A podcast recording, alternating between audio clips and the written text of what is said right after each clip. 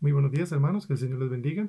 Es una gran bendición poder estar con ustedes una vez más y compartir la palabra del Señor eh, de una forma virtual. Es la primera vez que lo hago. Eh, un poco nervioso, pero vamos a ver cómo sale. Dios tiene el control de esto y pues eh, me alegra mucho la oportunidad que Dios nos da de poder compartir la palabra de Dios, aunque sea de esta forma. Es, es interesante conversando con otras personas cómo Dios se ha glorificado llegando a diferentes hogares a través de estos medios, por Facebook, por YouTube, eh, por radio televisada. Es increíble. Y quiero darle toda la gloria y la honra a Dios porque he visto su mano trabajando con diferentes personas, eh, compañeros, familiares, eh, allegados. Es, es, es, importante, gracias a Dios, esto que se está haciendo y no, no se había aprovechado, pienso yo, como se está haciendo ahorita. Y pues qué bendición. Eh, pues hoy, el día de hoy, en esta mañana, vamos a compartir lo que dice la palabra de Dios con respecto a cómo ser solidarios en épocas de crisis. Y una crisis como la que estamos viviendo hoy, y algunos de primera mano que lo están sufriendo, ¿qué dice la Biblia? ¿Cómo podemos nosotros, inclusive en el puesto, en el lugar en el que estamos, con lo que tenemos, poder ayudar a otros? ¿Cómo podemos ser solidarios? Y vamos a ir a la palabra del Señor. Eh, vamos a ir buscando primera, perdón, segunda de Corintios, capítulo 8. Y vamos a estar ahí entre el capítulo 8, eh, casi que todo el capítulo vamos a estar ahondando diferentes versículos. Eh, también el capítulo 9 y también a través de otros pasajes. Pero antes de iniciar, vamos a pedirle al Señor que sea el que lo dirija y que, y que sea solo para su honra y su gloria. Señor llamante Padre Celestial, te quiero dar gracias por la oportunidad que nos das de poder reunirnos, mis hermanos y yo, de esta manera. Gracias Dios porque tú tienes el control, porque esto, Señor, no se salió de tu mano, sino que tú previste esto, Señor, desde hace mucho tiempo. Y, Señor, sabías cómo íbamos a trabajar, Señor, que la iglesia, aunque estuviera el templo físico cerrado, Señor, sus puertas no iban a estar cerradas. Y esa es la prueba de que estamos aquí. Y quiero pedirte, Señor, ahorita que el mensaje que vamos a estudiar sea dirigido por ti, que no sean mis palabras, que no sean mis pensamientos, sino que sea tu palabra hablándonos a nosotros, tocando nuestros corazones y siendo bendecidos, Padre, de acuerdo a tus riquezas en gloria. Guíanos, confróntanos y enséñanos lo que tú quieres que aprendamos y todo esto te lo pedimos en Cristo Jesús. Amén. Pues muy bien, vamos a leer los primeros dos versículos que dice la palabra de Dios ahí en eh, segunda Corintios capítulo 8, versículos del 1 al 2. Dice la palabra de Dios así. Asimismo, hermanos, os hacemos saber la gracia de Dios que se ha dado a las iglesias de Macedonia, que en grande prueba de tribulación, la abundancia de su gozo y su profunda pobreza abundaron en riquezas de su generosidad. Y quiero que notemos precisamente la palabra gracia, que dice ahí en el versículo 1, dice, asimismo, hermanos, os hacemos saber la gracia de Dios. ¿La gracia de quién? De Dios, que se ha dado a las iglesias de Macedonia, que en grande prueba de tribulación, la abundancia de su gozo y su profunda pobreza abundaron en riquezas de su generosidad. Pues bueno, el día de hoy eh, necesitamos aprender de que ser solidarios, el dar, el poder ayudar a otros, va de la mano con la gracia no podemos dar si no hemos recibido algo. Y si algo hemos recibido de parte de Dios es la gracia. Y ese es el ejemplo que queremos ver, que el hermano Pablo estaba hablando acerca de las iglesias de Macedonia. Ahí sí podemos notarlo, eh, Dios derramó su gracia sobre las iglesias de Macedonia, de Macedonia y se hicieron muy generosas en sus donaciones, a pesar de que estaban en una pobreza increíblemente extrema. Si vemos ahí en el versículo 7, de este mismo capítulo 8 dice la palabra de Dios también así. Por tanto, como en todo abundáis en fe, en palabra, en ciencia, en toda solicitud y en vuestro amor para con nosotros, abundad también en qué dice en esta gracia. Parte de la solidaridad que nosotros debemos reflejar al mundo es la gracia de Dios. Y si algo hemos recibido de parte de Dios es su gracia. Y gracias a Dios por ello, porque su gracia es algo que que Dios nos da sin nosotros merecerlo. Y Dios nos da gracia sobre gracia, dice la palabra de Dios. Y también pues pensando en eso, debemos eh, comprender de que la iglesia, eh, como en este ejemplo, las iglesias de Macedonia, están hechas y están puestas para cumplir tres propósitos fundamentales. Debemos, eh, número uno, magnificar a Cristo a través de la adoración y la palabra. No solamente también debemos magnificar, a Cristo a través de la adoración y la palabra, sino que también debemos mover a los creyentes. Tenemos que hacer que los creyentes en Cristo Jesús vayan hacia la madurez y el ministerio. Debemos ayudar a las personas a madurar para que puedan también ministrar a otros. El plan de Dios no es simplemente que vayamos o que vengamos el domingo a la iglesia y que nos quedemos ahí sentados. No tenemos que servir a otros. Eh, también tenemos que estar revisando y evaluando constantemente si tenemos un crecimiento porque podemos ser cristianos de años y no tener un crecimiento. Eh, es como lo que se dicen que es un niño eterno, ¿verdad? Pero la palabra de Dios nos enseña que el cristiano debe estar en constante crecimiento. Y si no estamos en crecimiento, estamos estancados. Entonces eh, no es normal. La naturaleza nos enseña que todo crece. Y el cristiano particularmente también tiene que crecer. Sin embargo, yo conozco adolescentes de 50 años, espiritualmente hablando, que han estado en iglesias por décadas y no se les ve crecimiento. Eh, de eso es de lo que queremos también tratar. Y no solamente eh, debemos crecer espiritualmente, debemos evaluarnos, sino que también tenemos que eh, dar a conocer a Jesús. La iglesia tiene que dar a conocer a Jesús. Y pues esto básicamente es la gran comisión. Tres cosas específicamente. Tenemos que magnificar a Cristo a través de la adoración y su palabra. Eso es a lo que venimos, a alabar a Dios, a creer en Dios, a, sumergirnos en su palabra. También tenemos que llevar a los creyentes hacia la madurez. Y no solamente tenemos que llevarlos hacia la madurez, no solamente también tenemos que alabar al Señor Jesucristo, a glorificar a Dios, a vivir en su palabra, sino que la tercera cosa es que tenemos que hacer que el mundo conozca de Cristo. Y si nosotros no cumplimos esto, pues estamos mal, porque es lo que dice la Biblia, que es la gran comisión. Y pues si no estamos haciendo la gran comisión, que es la meta máxima de la iglesia en estos días, pues podríamos ser considerados como eh, traidores, literalmente. Pero vamos a ver en qué dice la palabra de Dios con respecto a esto y cómo esto encaja en el dar, en cómo podemos nosotros ser solidarios en esto. Entonces vamos a, a ver qué dice la palabra de Dios. Sin embargo, tenemos que tener entendido de que en estos días, si hay algo que está en contra de la iglesia, es el mundo. Y tenemos que trabajar en el mundo, pues estamos aquí. Pues si algo nos hemos dado cuenta es que eh, es una época que está desesperada, ¿sí? en que las personas eh, no solamente celebran la depravación, sino que en medio de esto tenemos que alcanzarlos, no solamente deterioran los valores, sino que se burlan de ellos. Y nosotros estamos aquí para tratar de levantar ese estandarte. Entonces, tenemos que ver ahora qué dice la palabra de Dios con respecto a ser solidarios. Y nosotros podemos llegar a ser solidarios, sí, vamos a ver qué dice la palabra de Dios en cuanto a eso, para ayudar a las personas en épocas de crisis.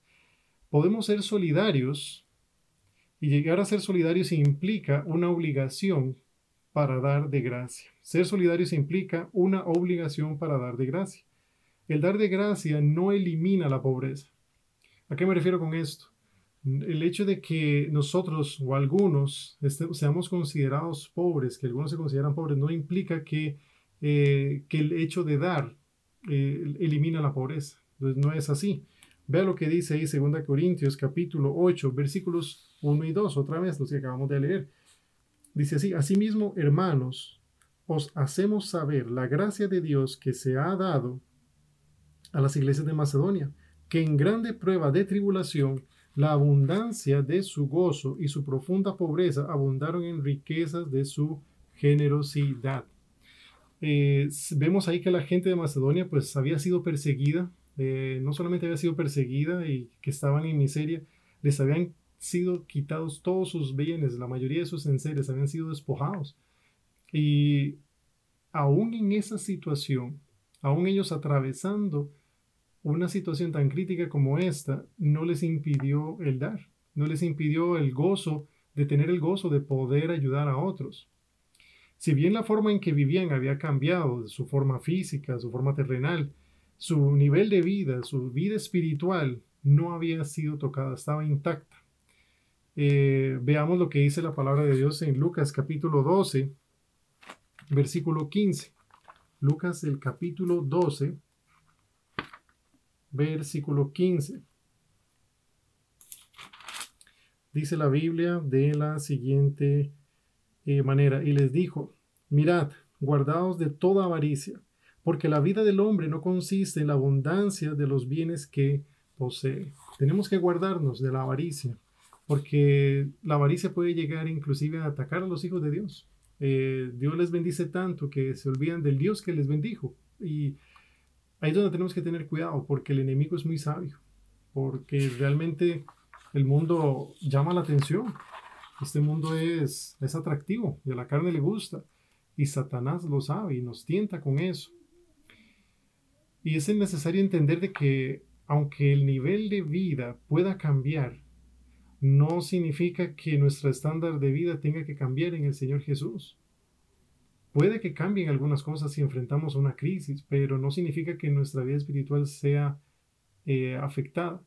Podemos vivir en opresión, podemos sentirnos mal, pero el crecimiento que nosotros tenemos en ese momento va a determinar nuestra actitud con respecto a eso. No podemos muchas veces cambiar las situaciones que llegan a nuestra vida, pero sí podemos cambiar cómo nosotros reaccionamos a ella.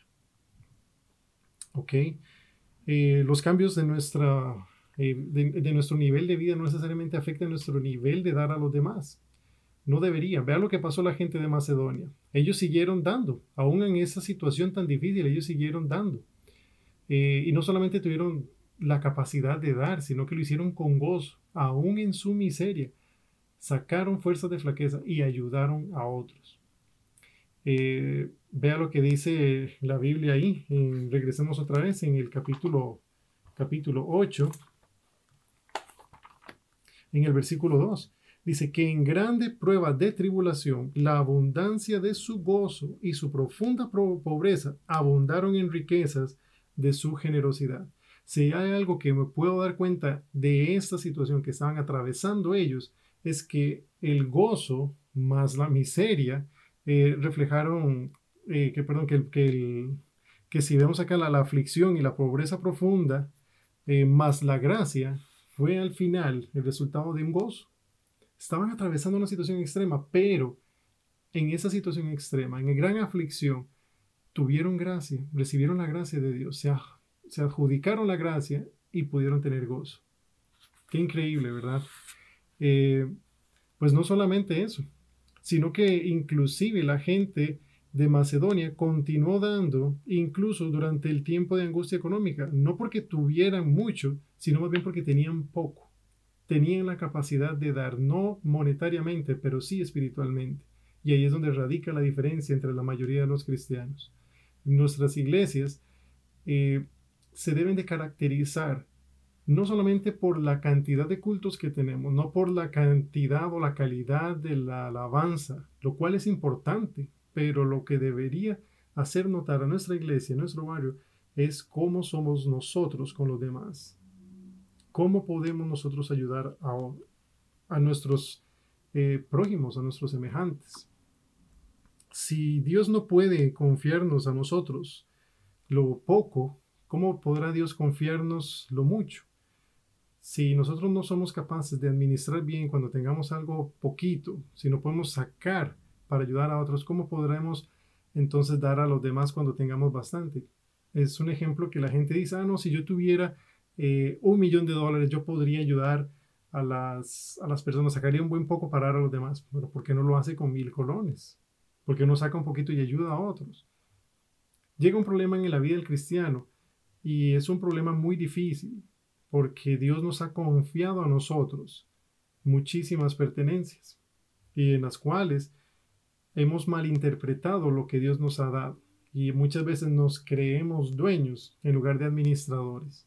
Y Dios nos ha dado esto para que lo administremos para su honra y su gloria. Puede llegar el día, Dios primero no lo permita, pero si a Dios en su soberanía siente que debe atravesarnos a nosotros de una situación como esta, lo puede hacer. Y lo digo con mucho cuidado, con temor de Dios. Yo no quisiera atravesar una situación así, pero si Él quisiera hacerlo, ¿quién soy yo para decirle que no? Puede ser que Dios diga, Walter, usted está manejando mal sus recursos, se los voy a quitar y se los voy a dar a otro. ¿Recuerdan la parábola de los talentos?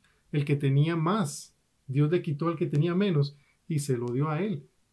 ¿Por qué? Porque fue un buen administrador. Entonces tenemos que tener cuidado con las cosas que Dios nos da, porque no son nuestras, son de Dios y tenemos que ser buenos administradores. Si somos fieles en lo poco, entonces tendríamos incluso, si no somos fieles, perdón, con lo poco, entonces tendríamos incluso más dificultad para serle fiel a Dios cuando tengamos más. Lo que esto quiere decir, y esto lo deja muy en claro, y la iglesia de Macedonia es un ejemplo perfecto, que todos tenemos la capacidad de dar algo. No hay nada que, aunque tengamos poquito, que no podamos dar. No hay ninguna persona que yo le aseguro y no tenga algo que compartir con otro. Y gracias a Dios por eso, porque Dios nos enseña que nosotros podemos sacar de lo que mucho que Dios nos da para dar a otros. El problema es que muchas veces nosotros no lo queremos hacer o no queremos sentarnos a revisar o cuando lo hacemos sacamos única y exclusivamente lo que nos sobra. Hay gente que dice voy a sacar eh, esto que tengo para dar a los pobres y voy a sacar una ropa que tengo ahí y no está nada mal, no me malentiendan. Lo que pasa es que a veces lo que se saca es lo que está ya dañado. Básicamente es la basura de la casa. Lo que está haciendo es una limpieza y no está dando algo bueno. No estoy diciendo que eso está mal. Lo que estoy diciendo es que sabemos en nuestra mente y en nuestro corazón y en nuestra conciencia que nosotros podemos dar algo mejor, podemos dar más. Vea lo que pasó en la iglesia de Macedonia, que ellos rogaron, inclusive más adelante lo vamos a ver, que le rogaron a Pablo, que ellos hicieron una recolecta y buscaron la oportunidad para darle a Pablo. Ellos sacaron su tiempo, tuvieron una dedicación y buscaron cómo bendecir al misionero en aquel entonces. Eh, también, este, no solamente pues el dar de gracia no elimina la pobreza, eh, el dar de gracia más bien trae gozo en medio de la pobreza, sino que también el dar de gracia no está motivado por una presión, no es algo obligado, nadie le está cayendo encima a nadie para que pueda dar, sino que Pablo eh, lo hace muy claro. Vea lo que dice ahí en los versículos 3 y 4. Dice así, pues doy testimonio de que con agrado han dado conforme a sus fuerzas y aún más allá de sus fuerzas, pidiéndonos con muchos ruegos, dice la Biblia, pidiéndonos con muchos ruegos que les concediésemos el privilegio de participar en este servicio para los santos. Eh, la gente de Macedonia no tuvo que ser presionada para dar. No tuvieron que ponerle una pistola y decir, hey, den, no los obligaron, no, no los este, coaccionaron para que dieran. No, ellos de su propio corazón sabían que querían hacerlo y lo hicieron. Eh, más bien le rogaron a Pablo para que aceptara el regalo. Y dar de gracia significa que, nuestros, que, quedamos desde nuestros corazones porque queremos. Vea lo que dice la Biblia en Lucas capítulo 12, versículo 34. Lucas capítulo 12, versículo 34. Dice la Biblia así, porque donde está vuestro tesoro, allí estará también vuestro corazón. Donde está vuestro tesoro, está, allí estará también vuestro corazón. ¿Está su corazón con ganas de dar? ¿Está su corazón animado a dar a otros? El corazón de la gente de Macedonia lo estuvo y buscaron la ocasión y rogaron a Pablo, por favor les dejaran de participar de esa bendición. La gente a menudo, la gente a menudo muchas veces se molesta cuando la iglesia enseña sobre dar. Y yo puedo entender por qué porque muchas veces las iglesias, no la nuestra, gracias a Dios, ni por, lo general las de nuestro corte, no enseñan de que hay que eh, dar dinero para recibir la bendición de Dios, pero hay muchas iglesias que sí lo hacen. Entonces, las personas, los creyentes, quedan resfriados en cuanto a dar. Y no los culpo, porque les, les venden una bendición que no, que les venden una bendición que la Biblia no dice. Y cuando no se da, pues queda mal. Y dice no, este pastor está, lo que está tratando es hacer sacar dinero. Y no está para nada bien. Y dice, de hecho, la misma Biblia dice que estos, estos, este tipo de pastores más bien van en contra de la ley de Cristo y que son eh, lobos rapaces y que lo que hacen es hacer mercadería de la iglesia. Pero muchas veces el cristiano cuando se habla de dar, ese es del otro lado, la otra parte de la moneda, se enoja no porque la iglesia esté mal, no porque el pastor esté pidiendo mal, sino porque el corazón del creyente es el que está mal, porque sabe que tiene que dar, porque sabe que su tesoro no está en la iglesia, su tesoro está en el mundo, están las pertenencias, y ahí es donde radica el problema. Y debemos de sentarnos hoy a hacer una retroinspección en nuestra vida y ver, Señor, ¿dónde está mi tesoro? ¿Tengo yo un corazón eh, dispuesto a dar? Eh, cuando veo a alguien en necesidad, se conmueve mi vida y quisiera darle algo, por lo menos. Bueno, es algo que necesitamos revisar. Si sus tesoros se encontraran en Jesús y en lo que Jesús ama, que es la iglesia, entonces su corazón también estaría allí. Si su corazón está con el corazón de Jesús alineado a dar a otros, usted no tendría ningún problema para dar. Entonces, ¿dónde está su tesoro en esta mañana? No solamente eso, sino que también el dar no está justificado por los méritos. El dar de gracia no se justifica por méritos. Si vemos ahí, regresamos a 2 Corintios, capítulo 2 Corintios 8, 7, en el versículo 7 dice la Biblia así, por tanto, como en todo abundáis en fe, en palabra, en ciencia, en toda solicitud y en vuestro amor para con nosotros, abundad también en esta gracia. Abunde también en esta gracia. Vean, no hay ningún servicio que nosotros podamos realizar, ya sea predicar, enseñar, orar, amar, eh, limpiar, tengamos fe, sea conocimiento, diligencia. Eh, no, no lo tenemos. Algo que pueda ganarse con méritos. La gracia eh, no es por méritos. La gracia es gracia de parte de Dios. Y pues no hay nada que se compare a eso. Si usted da, es porque Dios le ha puesto en su corazón de gracia. Eh, si hacemos otra cosa por ganar o por méritos, entonces sería un sustituto, ya no sería gracia, sería una compra. Y el dar de gracia no está impuesto por la fuerza. Vea lo que dice en el versículo 8 y 9, de ahí mismo de primera, perdón, de 2 Corintios 8, versículos 8 y 9. Dice así, no hablo como quien manda, sino para poner a prueba, por medio de la diligencia de otros, también la sinceridad del amor vuestro porque ya conocéis la gracia de nuestro Señor Jesucristo, que por amor a vosotros se hizo pobre, siendo rico, para que vosotros con su pobreza fueseis enriquecidos. Qué increíble. Pablo nunca le ordenó a nadie que diese, sino que les estaba enseñando que por voluntad propia, así como el Señor Jesucristo lo hizo por nosotros, siendo el dueño del universo completo, decidió venir a esta tierra a ser el más pobre de todos para enseñarnos humildad y sabiendo que nosotros, participando de sus pobrezas, vamos a ser enriquecidos. Esto lo que nos hace es enseñarnos con respecto a una motivación para dar correctamente. Vea lo que dice eh, ahí en el versículo, versículo 9 otra vez, dice, porque ya conocéis la gracia de nuestro Señor Jesucristo, que por amor a vosotros se hizo pobre siendo rico para que vosotros con su pobreza fueseis enriquecidos. Si vemos esto a la luz del Calvario, significa que dar no es pedir nada a cambio. Eh, cuando una persona da, eh, lo que podemos notar en ella es que ha sido motivada a dar, que cuando da de corazón genuinamente, no busca obtener nada a cambio, sino que su corazón ha sido conmovido, ha sido transformado por la cruz del Calvario.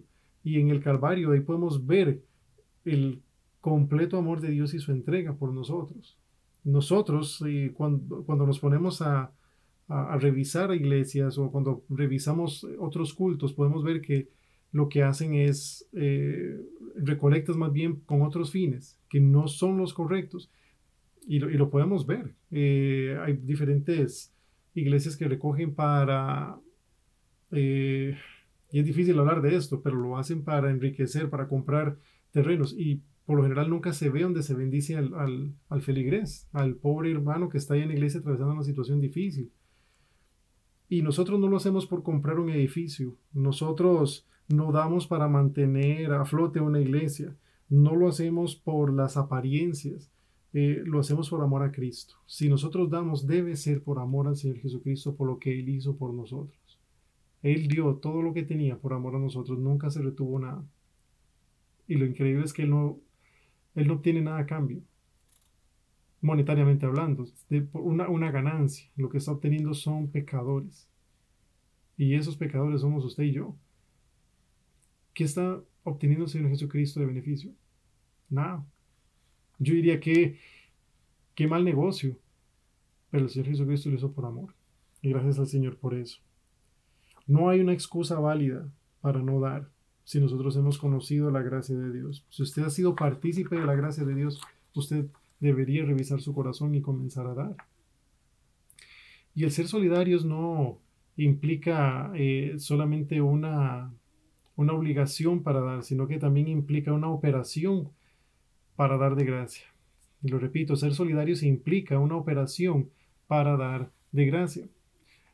Y eso lo podemos ver en 2 Corintios, eh, capítulo 8, en el versículo 11, unos versículos más abajo. Dice la Biblia así: Ahora pues llevad también al cabo, a cabo el hacerlo, para que como estuvisteis vos prontos a querer, así también lo estéis en cumplir conforme a lo que tengáis. Lo leo nuevamente. Dice la Biblia así: Ahora pues llevad también a cabo el hacerlo, para que como estuvisteis prontos a querer, así también lo estéis en cumplir conforme a lo que tengáis. Básicamente lo que nos está diciendo es, eh, ok, ya que tiene el querer, pues muévase a hacerlo, para que esté pronto a hacerlo, para que lo haga, para que, para que se ejecute. No nos está diciendo simplemente, ok, bueno, qué dicha, qué ganas de tenerlo y ahí queda. No, así como usted tiene la gana de hacer las cosas, de dar al Señor, de dar a otros, de ayudar, entonces, busque la oportunidad también de hacerlo prontamente, ejecútelo, hágalo. Y lo que podemos ver ahí es que no está justificado por lo que hemos hecho, sino que está marcado por lo que haremos. No, no está por lo que queremos, por lo que, lo, que deseamos hacer. El dar no se justifica por méritos o por, productividad o por las cantidades de cosas que tenemos, sino por poner en ejecución eh, lo que Dios nos ha dado. Eh, es muy fácil hablar de dar, pero la gracia está marcada por el hacerlo. Y, espero que, es, que en esta ocasión esto toque nuestros corazones. Conmigo lo ha hecho, lo hizo en esta semana y, y, en varias semanas hacia atrás. Con todo esto, Dios ha puesto en mi corazón y me has pegado bastante duro con respecto a este tema porque me ha enseñado de que sinceramente yo no he sacado de mi tiempo para orar, buscar a alguien a quien yo pueda ayudar eh, aunque hay bastantes, sí, ustedes hay un montón de pobres, sí, gracias al Señor porque están esos pobres y podemos ayudarles. Pero también se ha puesto a pensar en alguien a quien usted puede ayudar. Si no sabe, puede preguntarle a su pastor, ore. Y muchas veces se va a sentir como, ok, ¿qué hago? ¿A quién le doy? Bueno, Dios me enseñó que tengo que dar. ¿A quién le doy? Eh, bueno, póngase a orar. Pídale consejo a su pastor. Muchas veces no va a saber qué hacer. Pero cuando usted busca la voluntad de Dios, Dios mismo le va a guiar hacia lo que Él quiere que usted haga. Eh, no solamente se marca por la productividad, sino que también se marca por la providencia. Vea lo que dice ahí en el versículo 12, dice la Biblia. Porque si primero hay la voluntad dispuesta, será acepta según lo que uno tiene, no según lo que no tiene. Y la pregunta es, no es qué haríamos con lo que si yo tuviera, sino qué haremos con lo que tenemos ahora. La pregunta es ahorita, ¿qué voy a hacer con lo que yo tengo? ¿Qué me pide Dios que haga con esto? Recuerde, Dios no le está pidiendo a usted que le dé un millón de colones a alguien o que busque y saque de un millón de colones a una obra X. Eh, que si lo tuviera y quisiera hacerlo y Dios lo pone, le pone en su corazón, está bien. Pero yo le diría que si no los tiene, entonces, ¿qué puede hacer con los mil colones que usted tiene, con los cien colones que usted tiene? Piense, pensemos, saquemos el, tiempo. ¿Qué puedo hacer yo? Porque muchas veces pensamos, si yo tuviera esto, haría esto o lo otro, como dijimos en un inicio, pero, pero no los tenemos. Sin embargo, Dios nos enseña eh, con respecto, por ejemplo, a la, a la, a la viuda que, que llegó y dejó sus dos blancas. Dice la Biblia que puso dos blancas ahí y que era todo su sustento. Ella entregó todo lo que tenía. Y el Señor Jesucristo lo notó y lo vio y le dijo a todos sus discípulos que ella había dado más que todos los ricos que estaban ahí porque todos daban de lo que les sobra, pero ella de lo único que tenía lo entregó para el Señor. Y ella callada no dijo nada, pero el Señor sí supo. Dios sabe lo que usted tiene, cuáles son sus capacidades, qué es lo que usted puede dar para ponerlo en obra.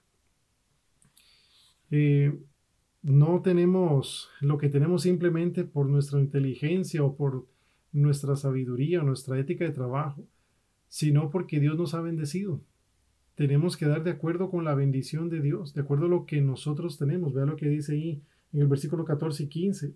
Sino que, perdón, sino para que en este tiempo, con igualdad, la abundancia vuestra supla la escasez de ellos, para que también la abundancia de ellos supla la necesidad vuestra, para que haya igualdad, como está escrito.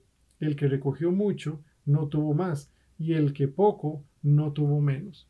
Para el Señor las matemáticas funcionan así. Usted da uno, no significa que usted se quedó en cero, no, usted dio uno y Dios le pone uno más.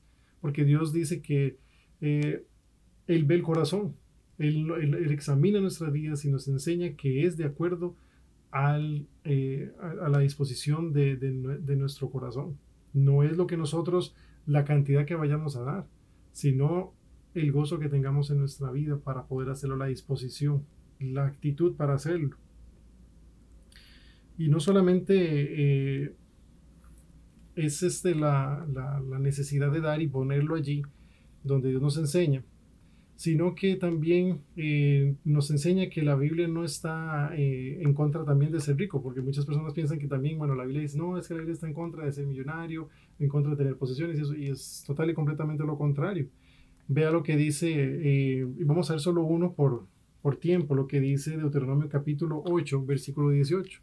Deuteronomio capítulo 8, versículo 18.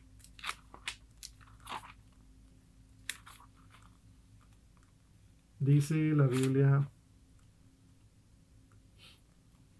capítulo 8, versículo 18, dice la Biblia así.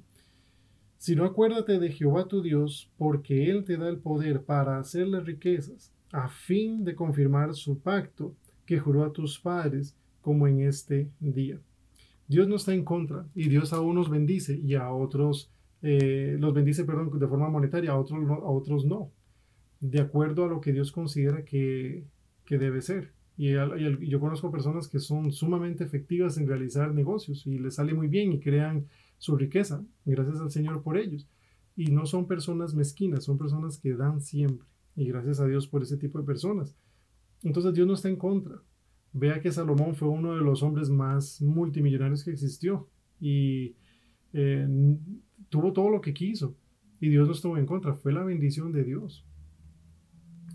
solamente que eh, Salomón tuvo un corazón eh, correcto en su momento. Cuando Dios le preguntó acerca de algo, él tomó la mejor decisión.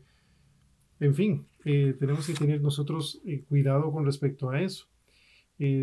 La Biblia, no se, la Biblia no se opone a ser millonario, pero sí se opone a ser eh, avaro y tener acaparamiento despiadado. Vea lo que dice la Biblia en Mateo capítulo 6, versículo 19. Mateo capítulo 6, versículo 19. Dice la Biblia de la siguiente manera. Mateo capítulo 6, versículo 19.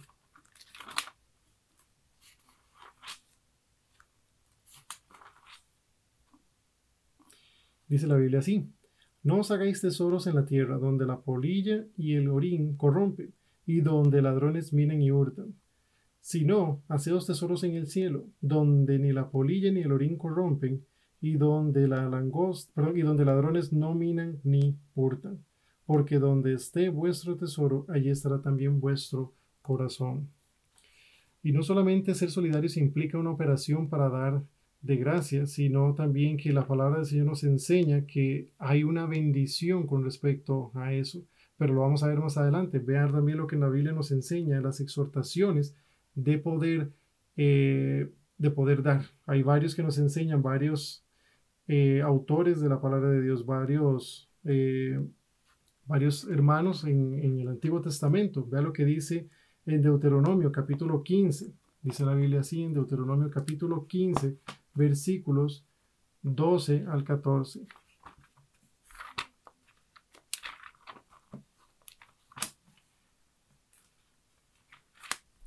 Deuteronomio capítulo 15, versículos 12 y 14. Dice la Biblia así, si se vendiere a ti tu hermano, hebreo o hebrea, y te hubiere servido seis años, al séptimo le despedirás libre. Dice, y cuando lo despidieres libre, dice, no le enviarás con las manos vacías, le abastecerás liberalmente de tus ovejas, de tu era y de tu lagar, le darás de aquello en que Jehová te hubiere bendecido. Dice la Biblia que nosotros tenemos que dar.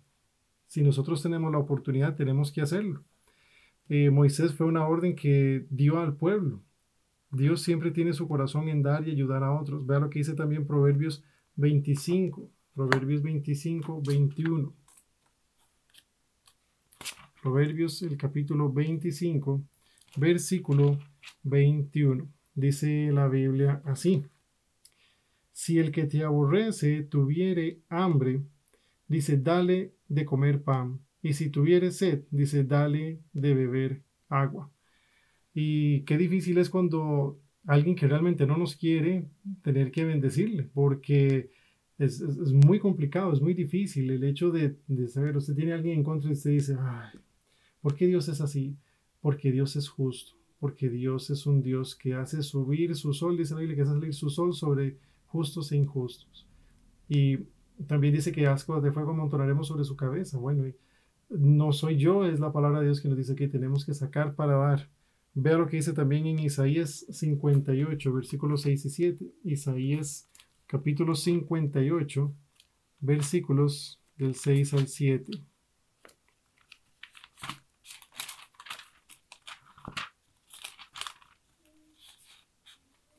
Dice la Biblia así. ¿No es más bien el ayuno que yo escogí, desatar las ligaduras de impiedad, soltar las cargas de opresión y dejar ir libre a los quebrantados y que rompáis todo yugo? ¿No es que partas tu pan con el hambriento y a los pobres errantes albergues en casa, que cuando veas al desnudo lo cubras y no te escondas de tu hermano? Ahí nos está enseñando la palabra de Dios que debemos nosotros de ayudar a otros, debemos de compartir, de lo mucho que Dios nos da, compartir. Vea lo que dice también Mateo capítulo 5, Mateo capítulo 5, versículo 42.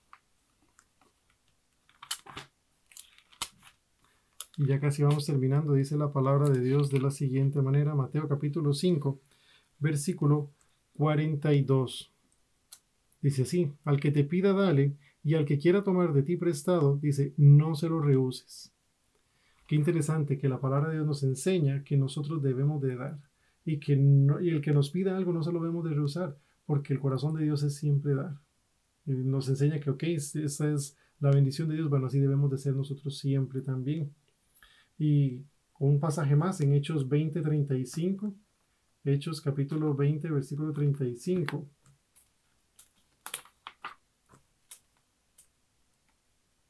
Dice la Biblia así. Dice, en todo os he enseñado que trabajando así se debe ayudar a los necesitados y recordar las palabras del Señor Jesús que dijo, más bienaventurado es dar que recibir. Más bienaventurado es dar que recibir. Bueno, eh, esto nos debe a nosotros motivar a que si el Señor Jesús tiene su corazón para dar, aun cuando no tengamos eh, la motivación para hacerlo, aunque esté en contra de nosotros, más bien es, es, un enemigo el que nos pide, es alguien que está en contra, pues hacerlo. ¿Quién está necesitando ayuda para que nosotros le podamos ayudar? El día de mañana podríamos ser nosotros los que estemos atravesando una situación así. Y quiero terminar con un par de pasajes para motivarnos con respecto a dar. Eh, y están en Proverbios capítulo 11, versículo 25. Proverbios 11:25, dice la Biblia de la siguiente manera. El alma generosa será prosperada, y el que saciare, él también será saciado. Dios promete bendición para aquellos que tienen su corazón en dar. No tal vez de una forma económica, no tal vez de una forma material. Si es la voluntad de Dios, pues que así sea, pues está bien. Eso es, es la bendición de Dios, pero Dice la Biblia, como ya vimos antes, tesoros en el cielo. Podemos sembrar aquí. Recuerde que cuando usted siembra aquí, no podemos esperar el recoger el fruto inmediatamente, sino que se hace después. Eh, y un último pasaje, Proverbios 22, 9. Proverbios 22, 9. Dice la Biblia así, el ojo misericordioso será bendito, porque dio de su pan al indigente. El ojo misericordioso será bendito porque dio de su pan al indigente. Quiero terminar con este pensamiento, hermanos, y espero que haya sido de, bendición para ustedes como lo fue para mí. Dios agarró mi corazón y empezó a trabajarlo duramente porque me he dado cuenta de que gracias por su misericordia, por la misericordia de Dios, Dios me ha dado muchísimas bendiciones. No puedo quejarme de nada, sería un ingrato, un injusto. De, de lo mucho que Dios nos, nos ha bendecido a mí y a mi familia en términos de de, su gracia, de su salvación y de que nos ha dado muchísimo más allá. Entonces Dios ha trabajado en mi corazón en el sentido de que yo debo de sacar de lo que mucho que Él nos dio para bendecir a otros. Eh, ¿En qué sentido? Bueno, ver qué, ayudas hay, qué, qué, se puede hacer, cómo podemos empezar. Empecemos con una familia, qué necesidades hay en nuestra familia, de qué debo yo dejar, qué, qué pensamientos debo de cambiar. Bueno, debo dejar de pensar como un, como un dueño y empezar a pensar más como un administrador de lo que Dios me da. Si el día de mañana yo falleciera o el día de mañana yo tuviera que irme de este mundo y tuviera que dejar todo aquí, no me llevo nada. Y más bien sería un desperdicio de recursos el que yo no haya planeado cómo qué hacer con ellos. Pues bueno, podemos empezar a orar por eso. ¿Qué debemos hacer? Entonces quiero dejar esto en sus corazones. Espero que eh, haya calado su corazón como caló conmigo, que los pasajes de la palabra de Dios nos enseñen que nosotros debemos ser solidarios, debemos ayudar con, a otros en sus momentos más necesitados, en sus momentos más, más difíciles, porque nosotros podemos ser los necesitados en algún momento. Entonces, eh, quiero terminar en oración, que el Señor sea el que nos guarde, que nos cuide y que nos enseñe. Gracias, Padre, por la bendición que nos das de estar en esta mañana en tu casa. Quiero pedirte que tu nombre sea exaltado y glorificado. Quiero pedirte, Señor, que nos enseñes, Padre, lo que debemos cambiar en nuestras vidas, cómo debemos ser solidarios, cómo podemos ser como Jesús, que fue, Señor, pues, eh, el ejemplo a seguir en cuanto a solidaridad, en cuanto a dar, en cuanto a despojarse de lo que Él tenía para darlo a otros. Gracias Dios por tu misericordia y por tu amor. Y quiero pedirte que nos enseñes lo que tú quieres que nosotros aprendamos. Y todo esto, Dios, te lo rogamos y te lo pedimos en el nombre de tu Hijo amado Jesús. Amén y amén. Muchas gracias hermanos, que el Señor les bendiga. Nos vemos eh, cuando Dios lo permita. Es primero que pase esto pronto. Nos hace falta vernos y eh, nos vemos pronto. Dios les bendiga.